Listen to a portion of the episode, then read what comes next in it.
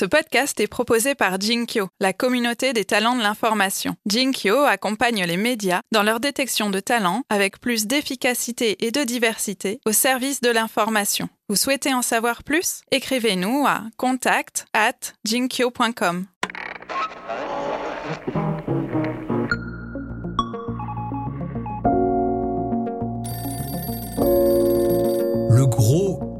manque que tout le monde a, euh, l'éléphant dans la pièce, comme on dit, c'est la Chine. C'est-à-dire qu'on est en train de rater complètement ce qui est en train de se passer en Chine. Ça va impacter euh, à peu près tous les segments de euh, ce qui nous intéresse là.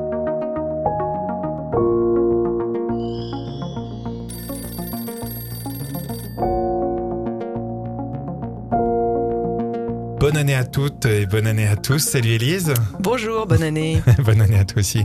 Alors ceci est un épisode un petit peu particulier parce que nous voulions commencer l'année 2020 avec un peu de prospective, de perspective sur les, les innovations dans le monde de l'information. Et il se trouve que nous avons accueilli dans notre studio fin 2019 une des rares personnes du monde français des médias à avoir un regard vraiment international.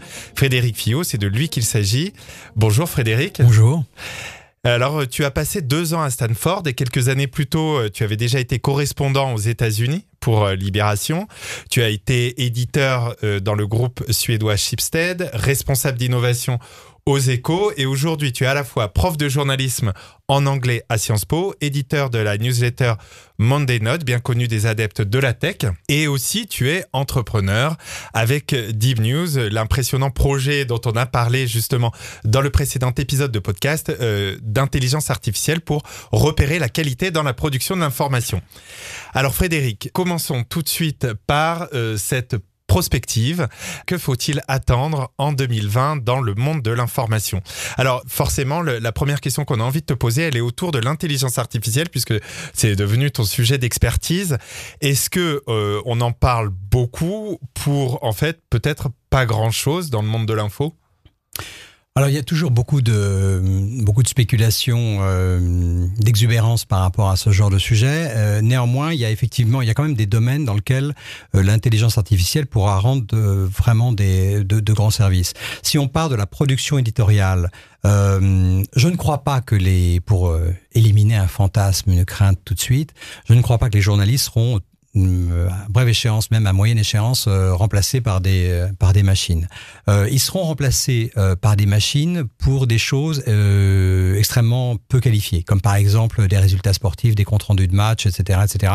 C'est ce que font déjà pas mal d'entreprises. Il y a une boîte américaine qui s'appelle Narrative Science qui fait ça pour CBS et pour des journaux britanniques. Et d'ailleurs, c'est pas mal, c'est très bien fait. D'après les gens qui aiment bien le football, on, on s'y tromperait. C'est des, des articles qui sont écrits par une, qui sont rédigés par une par une machine.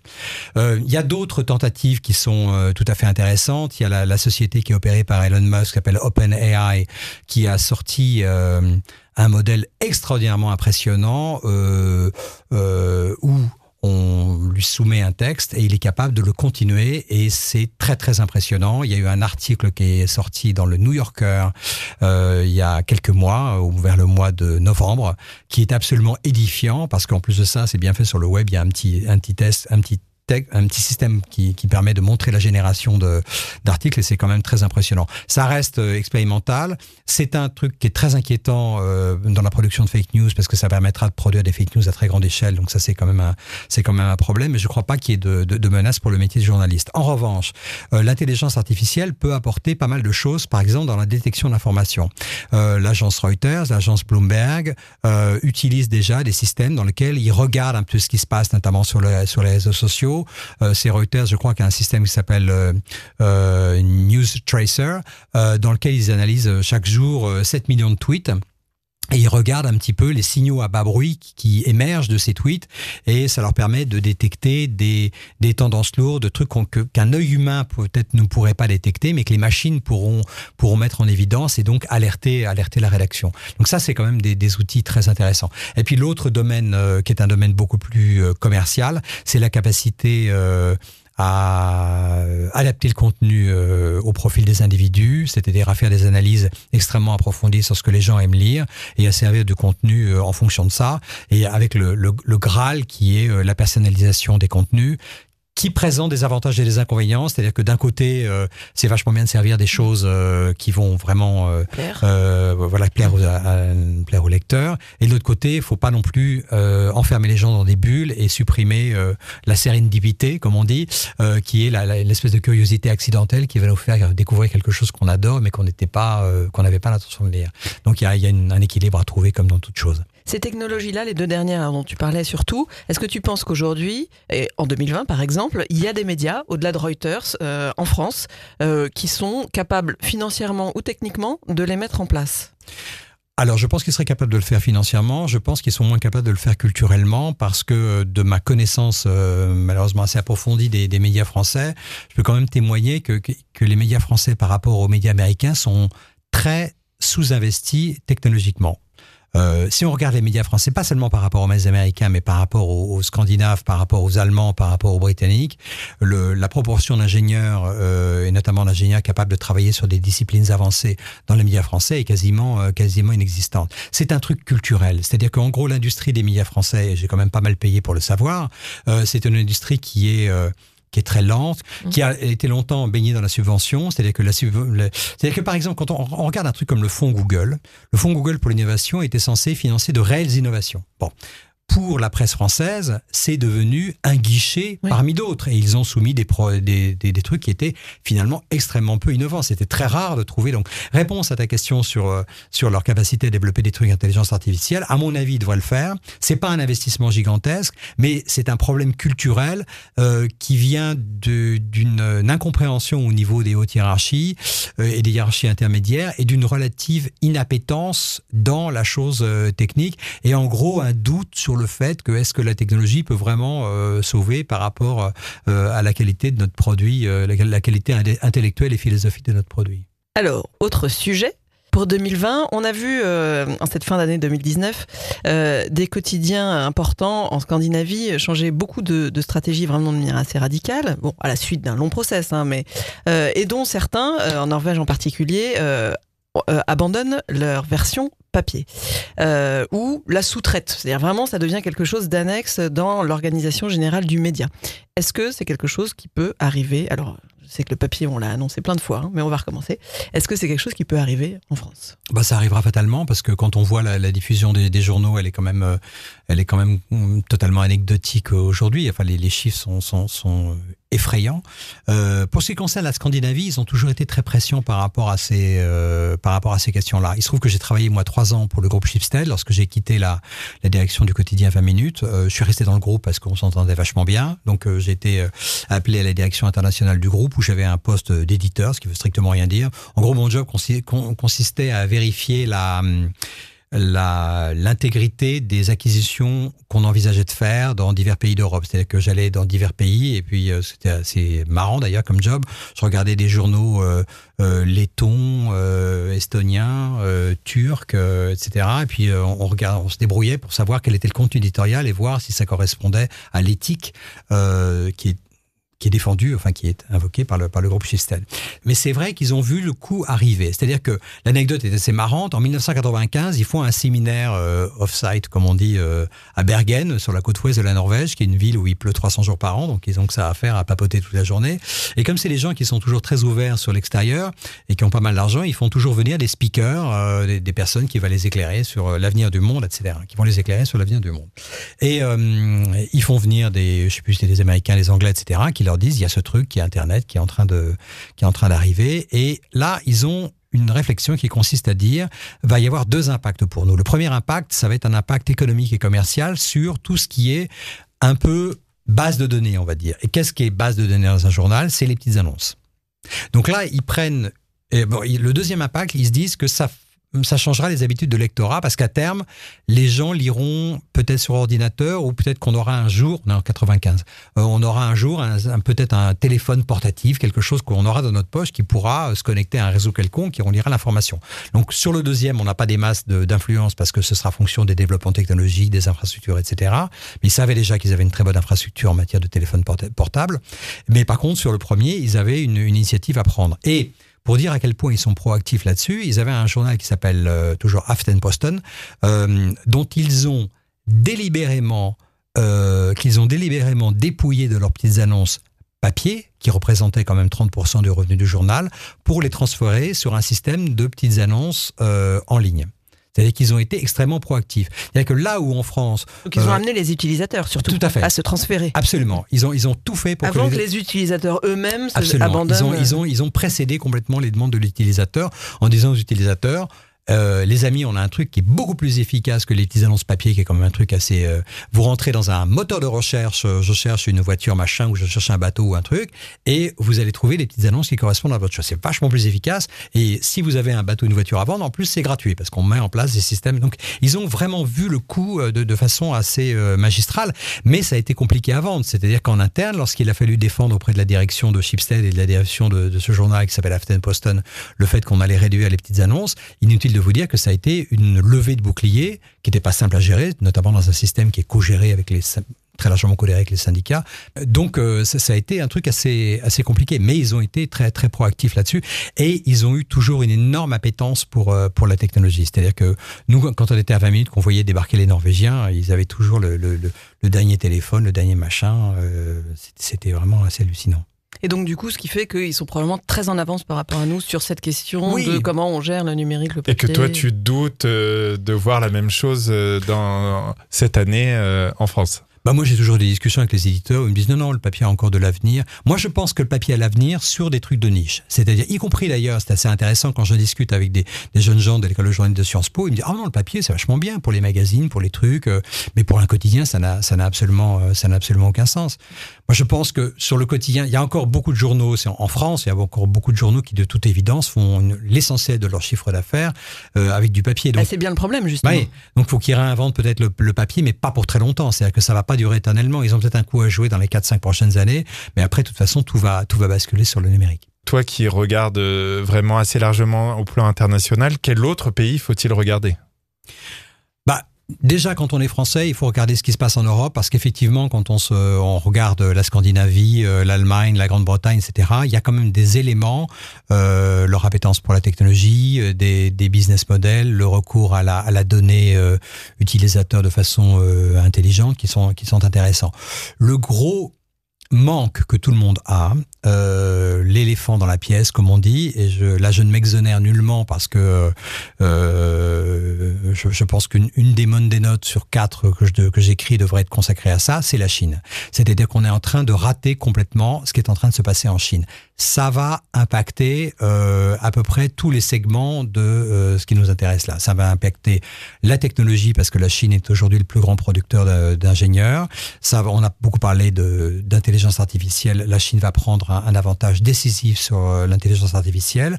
Elle va prendre un avantage décisif euh, sur tout ce qui est climate change et toutes les technologies qui sont liées à la, à la gestion de, de l'énergie, etc. euh, notamment par le fait qu'ils ont le, le couteau sous la gorge à cause de- du niveau de pollution en Chine. Donc, ils vont simplement investir massivement là-dedans. Et pour ce qui est des médias, ils ont une longueur d'avance avec des trucs que, que nous, en Occident, on ne comprend pas pour des raisons culturelles, mais qui sont, euh, qui sont extraordinaires. Vous prenez WeChat aujourd'hui. WeChat, c'est une combinaison de, de, de Facebook, de Twitter, de PayPal, de, de tout un tas de, d'applications de rencontres, etc. etc. C'est, quelque chose d'absolument euh, vertigineux. Et TikTok, c'est un truc sur lequel les, les, les gens passent euh, 74 minutes par jour, ce qui doit faire euh, une fois et demie euh, le, le temps passé sur Facebook. Euh, et ça, ça fait... Ça fait euh, moi, TikTok est apparu sur mon radar il y a deux ans. J'avais lu un papier d'une euh, écrit par une. Ça s'appelait euh, Musical.ly. Musically, ouais. Mm. Ouais, alors. euh, Enfin, il y ils avait ont déjà- racheté oui, Musically, oui, c'est ça. Ouais, ouais, ouais, ça ouais, ouais. Mais le, le- c'était un papier qui avait été écrit, même pas par un journal, il avait été écrit par une, une l'analyste d'une, d'une firme de venture capitaliste de, de, de venture capital de Palo Alto. Euh, j'étais tombé dessus. Et la, la personne avait, avait fait une analyse absolument euh, édifiante sur euh, l'impact que ça avait. Donc c'est quelque chose qu'on ne regarde pas assez, qu'on ne voit pas assez. Il y a un tas de raisons à ça. C'est, des raisons, euh, des raisons culturelles, c'est des raisons linguistiques, c'est des raisons de flemme aujourd'hui aussi. Et puis ce sont des, des, des Puis on raisons- n'aime pas la Chine. C'est c'est Oui, il y a ça aussi. Et puis, il y a fondamentalement un, un phénomène d'insularité. Quand on prend la Silicon Valley, parce que la Silicon Valley, ils sont pas du tout plus malins que nous là-dedans.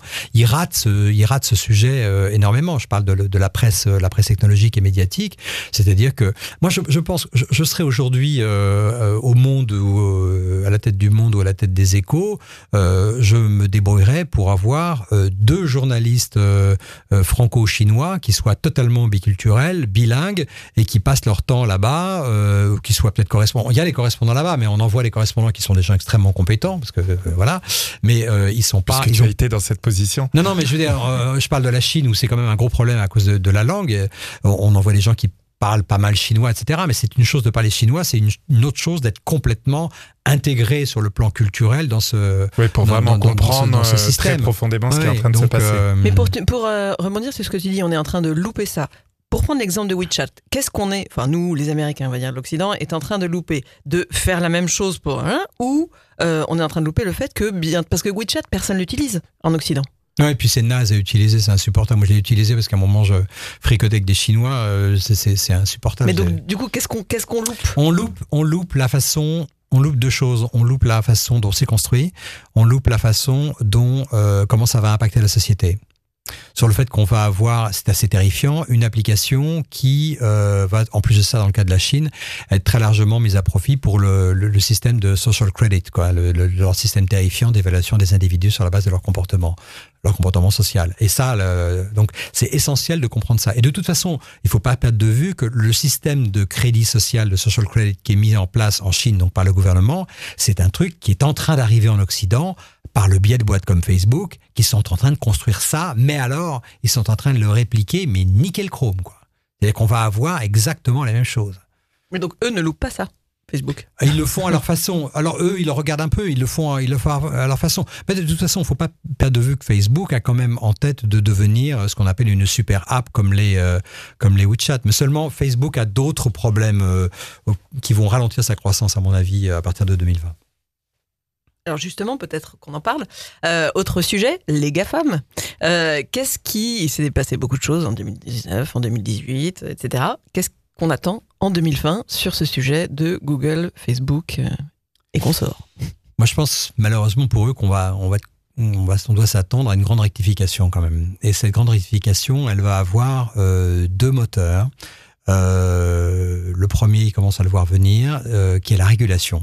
Et cette régulation, euh, elle va se faire au niveau de l'État américain avec le, les lois antitrust, enfin le département antitrust qui dépend du département du commerce, où il commence vraiment à se, à se poser des questions et à engager des actions à longue durée, des actions qui ressemblent un petit peu aux actions qu'on qu'on va engager en Europe. Et effectivement, il y a la Commission européenne euh, qui, en termes de confiance, a un capital confiance assez, assez important et un capital de sympathie, parce que quand même, malheureusement, ça je pense que c'est un truc assez néfaste, mais en Europe, on a quand même un sentiment anti-américain qui est extrêmement euh, ancré, très profondément ancré, plus encore en France. Euh, et donc, il y a ce, cette espèce de mur de, de, de régulation que, que, que ces boîtes-là vont, vont prendre dans la figure, qui est en fait largement, largement mérité, euh, même si ça a été très mal fait. C'est-à-dire que moi, le, tout le monde vénère euh, Margaret Vestager, qui est une personne brillantissime, sans aucun doute, euh, parfaitement légitime à son poste, etc. Il faut simplement savoir que Margaret Vestager, elle, a 1000 personnes dans son staff ce qui est absolument gigantesque. Alors effectivement, elle, n'a pas que la régulation numérique à, s'occuper, mais jusqu'à maintenant, moi, je ne considère pas qu'elle ait fait un job exceptionnel. Elle s'est attaquée à Google qu'elle avait dans le collimateur euh, pour des raisons que j'ignore, euh, sur des, euh, des trucs euh, qui, étaient vieux de plusieurs années, que Google euh, avait euh, la faute était reconnue et admise. Ils ont ils ont rectifié les choses, mais en même temps, euh, Vestag et son son équipe euh, ont ignoré euh, la montée d'Amazon, ont ignoré la gestion des données de abusives que faisait Facebook. Et quand on compare les, les amendes qui ont été infligées à Google versus les amendes qui ont été infligées à Facebook, c'est absolument sans commune mesure. Donc, il est temps que, à mon avis, l'Union européenne rectifie un peu rectifie un peu le truc. Donc, ils vont s'attaquer effectivement à des problèmes comme Amazon. Amazon est une violation des, lois de concurrence qui est absolument euh, himalayesque. Donc, euh, va y avoir ce, premier facteur qui est le facteur de la régulation pour lequel on n'a rien vu pour l'instant. C'est-à-dire que ça va être ça va être un énorme truc. À quoi ça va aboutir? J'en sais rien. Il n'est pas du tout exclu que ça aboutisse à des tentatives de démantèlement. Ces tentatives de démantèlement vont être extrêmement lentes à se mettre en place et euh, une boîte comme Facebook a déjà pris les devants. Elle a pris les devants de façon très simple. C'est en interpénétrant leur technologie. C'est-à-dire qu'aujourd'hui, pour démanteler Instagram de Facebook, de WhatsApp, c'est déjà impossible. Donc c'est impossible, c'est impossible commercialement, mais ça commercialement on pourrait se démerder, mais euh, c'est complètement impossible de le faire euh, sur un plan technique. Ils ont prévu le coup, et donc ça, ça va être, euh, ça va être compliqué. Et puis le démantèlement, c'est quand même, c'est peut-être pas la meilleure solution parce qu'on va décourager, on va, on va, on risque de tuer l'innovation. C'est quand même le, côté positif de ces de ces boîtes, parce qu'il y en a quand même, c'est que en termes d'innovation, une entreprise comme Google a développé l'internet une entreprise comme Google, c'est peut-être ennuyeux à dire et à reconnaître en tout cas, mais ils sont garants de l'intégrité de l'Internet. Vous retirez aujourd'hui tous les safeguards, c'est-à-dire les, les, les, trucs de sécurité que Google a mis sur Internet, vous avez à peu près la moitié des clics publicitaires qui sont frauduleux donc qui garantissent l'intégrité de ces trucs-là. Donc si on commence à s'attaquer, à démanteler euh, ces boîtes-là, on risque quand même de faire un peu chanceler le, chanceler le système. Moi, je pense qu'ils doivent être régulés dans leurs pratiques, qu'ils ont des pratiques ouvertement abusives, mais que euh, faut pas non plus faire n'importe quoi. Est-ce que du coup, sur la question de la régulation, c'est ça peut-être la réponse? On parlait tout à l'heure des fake news, de l'ultra ciblage sur Facebook des messages politiques. Est-ce que c'est la régulation la réponse? Ça va être très compliqué parce que, par exemple, si on prend les publicités politiques, il y a plusieurs, il y a, deux problèmes. Le premier problème, c'est qu'est-ce qu'une publicité politique? Si je fais une publicité pour euh, euh, pour un groupement d'entreprises dans un domaine, euh, je peux très bien avoir une espèce de connotation, de, de coloration idéologique extrêmement. Sur la gestion des déchets, par exemple. Voilà, et puis pile poil. voilà, un truc d'intérêt d'intérêt commun ou ou sur une politique publique quelconque, je peux très bien avoir un agenda politique extrêmement orienté. Est-ce que c'est de la pub politique? À mon avis, c'en est parce que ça impacte la cité, ça impacte la vie de la cité, ce qui est quand même la définition du politique. Euh, et l'autre problème, c'est celui que j'évoquais tout à l'heure, que je vais pas redévelopper, c'est la capacité d'avoir une information complètement personnalisée et donc de facto extrêmement pernicieuse qui va passer sous tous les possibles radars. Et là, euh, la publicité politique, elle va, elle va perdurer pour longtemps. C'est ce, cette individualisation du message qui va être un énorme problème. Pour revenir sur un enjeu des, des, des GAFAM et justement des fake news, euh, tu disais Google, c'est quand même euh, euh, sécurise Internet, et c'est vrai effectivement par, rapport à toutes ces, publicités frauduleuses. Et pourquoi ils n'arrivent pas et pourquoi ou pourquoi ils n'essayent pas de mettre en place des vraies sécurités sur cette question des fake news? Parce que c'est très compliqué, parce que euh, il y a une question de, euh, comme je disais tout à l'heure, il y a une question de volumétrie, c'est-à-dire qu'il est techniquement très compliqué de, de construire des algorithmes capables. Nous, dans, mon petit business, on, s'attaque, comme je l'expliquais euh, lors de la, précédente émission, on, s'attaque à des environnements fermés, des environnements normés. On a fait ça par design, comme on dit, de façon délibérée. Mais dès l'instant qu'on veut qu'on prétend euh, crawler l'intégralité de l'internet, c'est absolument c'est absolument impossible. Et puis les fake news, si vous voulez, si je peux raconter une toute petite anecdote, il y a, il y a deux ans, j'avais été invité à une conférence euh, un peu off the record qui était organisée par euh, par, euh, par Google à Phoenix en Arizona, à l'université d'Arizona. Et euh, on était des, des, des, groupes de journalistes et puis on faisait des ateliers comme ça. Et euh, il y a une, une personne qui s'appelle Mandy Jenkins qui, qui, qui est très très impliquée dans la lutte contre les fake news. Elle a dit tiens on va faire, vous êtes un groupe de 15, on va faire un petit atelier vous allez créer, vous journalistes, vous allez créer des fake news. Et c'était fascinant. Je l'ai raconté dans un blog de la Monday Note. Euh, c'était fascinant de voir la capacité d'invention que des gens comme nous, journalistes, avaient pour évader, comment dire, euh, euh, se dissimuler par rapport à tous les fact-checkers possibles. C'est-à-dire que on est capable de trouver des systèmes de dissémination qui font que la fake news, avant qu'elle soit euh, invalidée, qu'elle soit débunkée, comme on dit, euh, elle aura eu un, un, effet de propagation monstrueux et elle aura eu un effet colossal sur, sur la société. On avait imaginé des trucs sur la diffusion de fake news qui étaient absolument hilarants, quoi. Euh, mais c'était en tout cas. Aujourd'hui, on rigole un peu moins. Ouais, on rigole un peu moins, mais c'est un truc très très très vertigineux. Donc vous avez cette, cette cette capacité de la fake news d'être totalement polymorphe, c'est-à-dire de s'adapter euh, euh, à tous les, de changer de forme, euh, protéiforme. Euh, vous avez une capacité de dissémination qui est absolument gigantesque et vous avez une capacité de ciblage euh, qui est également incroyable. Donc avec avec ça, bonne chance pour les pour les fake news. Alors tu es, euh, alors ça peut être euh, une bonne manière de conclure. Tu parlais de, des jeunes que tu vois euh, au quotidien à l'école de journalisme à Sciences Po. à quoi ils ressemblent ces futurs talents de l'information?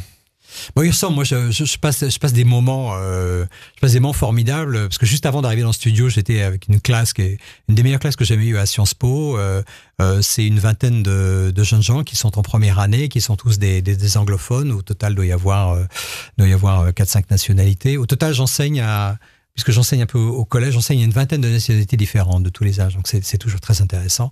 Et euh, en fait, les, les jeunes journalistes, ça n'a pas de valeur d'échantillons et ça n'a pas de valeur statistique, ce que j'indique là, c'est plus une valeur subjective.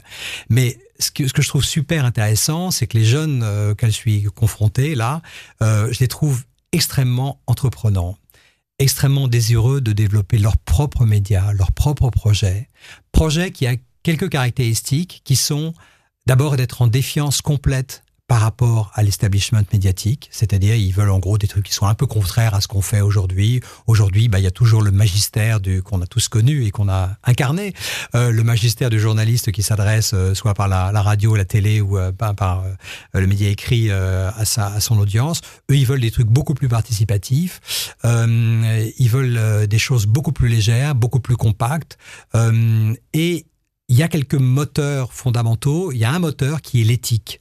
C'est-à-dire que tous les projets, ils veulent une dimension éthique, ils veulent une quête de sens, ils veulent des projets qui signifient quelque chose et des projets qui soient en étroite proximité avec euh, avec leur cible. Alors moi, je trouve ça super rassurant euh, à deux niveaux. D'abord parce qu'effectivement, je pense que ces jeunes gens-là ont la capacité euh, de, de reconnecter l'audience des qu'on appelle les millennials euh, à l'information. Et pour moi, c'est le plus grand danger pour la démocratie, c'est le divorce qui, peut y, avoir euh, entre cette, euh, cette génération-là et puis les émetteurs d'information, et l'information de qualité notamment. Donc je pense que les initiatives telles qu'ils les voient peuvent euh, participer de cette euh, reconnexion. Et puis encore une fois, ils sont très, ils sont très entreprenants. Ce sont des gens euh, qui ne sont pas du tout réticents à prendre des risques. En gros, ils se disent que entre se retrouver, c'est un peu ce qu'ils disent, le, le verbatim n'est pas tout à fait celui-là, mais ça, équivaut à ça, entre se retrouver dans une rédaction euh, euh, à Berlin, à Paris, à Londres ou euh, dans l'Ohio quelque part, et puis de se retrouver dans une, dans une rédaction où on va faire des trucs qui vont pas nécessairement nous exciter énormément, on va être confronté à une couche hiérarchique qui de toute façon se, va, va, nécessiter quatre ans de labeur acharné à, à, à pénétrer ou à balayer ou je ne sais quoi, et puis euh, euh, de la précarité, sans et doute. Puis, oui, oui, de la précarité, et puis avoir une espèce de précarité assumée, mais qui va être sur notre projet, notre truc pour notre public. Moi, j'ai l'impression qu'ils font le choix pour le second, et ça, je trouve ça extrêmement rassurant. C'est même euh, rafraîchissant, et en plus, je les trouve extrêmement créatives. Ils comprennent beaucoup de choses, ils comprennent beaucoup de choses, et ils ont cette volonté d'entreprendre. Et Troisième élément, ils ont en plus de ça des outils dont vous êtes l'incarnation avec euh, avec les podcasts, qui aujourd'hui, avec des moyens relativement limités, on peut quand même toucher une audience extrêmement importante. Donc sur le journalisme, moi je suis plutôt, euh, je suis plutôt optimiste. Mais pour les médias, du coup, euh, un peu moins, parce que cette jeune génération euh, n'a peut-être pas très envie de, de faire perdurer ou survivre ou de trouver des solutions pour les médias et les médias existants. Oui, mais euh, d'abord, on peut aussi adopter une posture positive et optimiste en se disant que les médias vont quand même réagir et finir par saisir euh, euh, ce talent, c'est-à-dire ne pas se laisser se développer euh, ce talent en dehors de leur, euh, de leur propre sphère. Et puis deuxième élément, moi, ce qui me semble ce qui me semble de toute façon d'une importance absolument critique pour l'avenir de, de, notre démocratie, c'est qu'on ait des gens qui sont en âge de voter, qui ont un bulletin de vote, qui soient correctement informés, qui soient de gauche, de droite, euh, quelles que soient leurs convictions, qui soient euh, euh, que ces gens-là aient une information qui soit équilibrée, qui puisse leur permettre de faire un choix informé. Si ce choix il est fait par les grands médias, très bien, je serais super content que tous les grands médias que qu'on aime, qu'on a aimé, dans lesquels on a travaillé, dans lesquels euh, personnellement j'ai eu une carrière extrêmement diversifiée et, riche, survie et embellisse. Je serais vraiment euh, enchanté que ce soit le cas. Si c'est une autre forme de média qui soit incarnée euh, de façon beaucoup plus décentralisée, beaucoup plus petite, beaucoup plus multiforme, euh, dont encore une fois un média comme le vôtre est l'incarnation, moi ça me va très bien aussi. L'essentiel c'est que le but final soit rempli. Ben, merci beaucoup pour cette euh, conclusion. Merci aussi d'avoir partagé avec nous toutes ces réflexions. À très bientôt, Frédéric. J'espère. Salut Elise. Salut à tout le monde et puis encore une fois, bonne année. Rendez-vous la semaine prochaine. Aparté est un podcast produit par Jinkyo. Il est animé par Élise Colette. et Jean-Baptiste Diebold. Notre expert du son et de la réalisation, c'est Raphaël Belon. La communication et les réseaux sociaux d'Aparté sont animés par Laurie Lejeune. Le design graphique a été imaginé par Benjamin Leble et la musique composée par Boris Leble. Vous pouvez retrouver Aparté sur Instagram en deux mots, comme en latin, A, plus loin, partez. Plus loin, podcast. Comme en anglais. Non, comme en latin. Bon, bref, c'est un balado francophone. A partez podcast. Posez-nous vos questions, suggérez-nous de nouveaux invités, envoyez-nous des étoiles et des commentaires. Et si vous n'aimez pas Instagram, vous pouvez aussi nous contacter sur Twitter. Elisco, E-L-I-Z-C-O. XJBDX. Merci pour votre fidélité.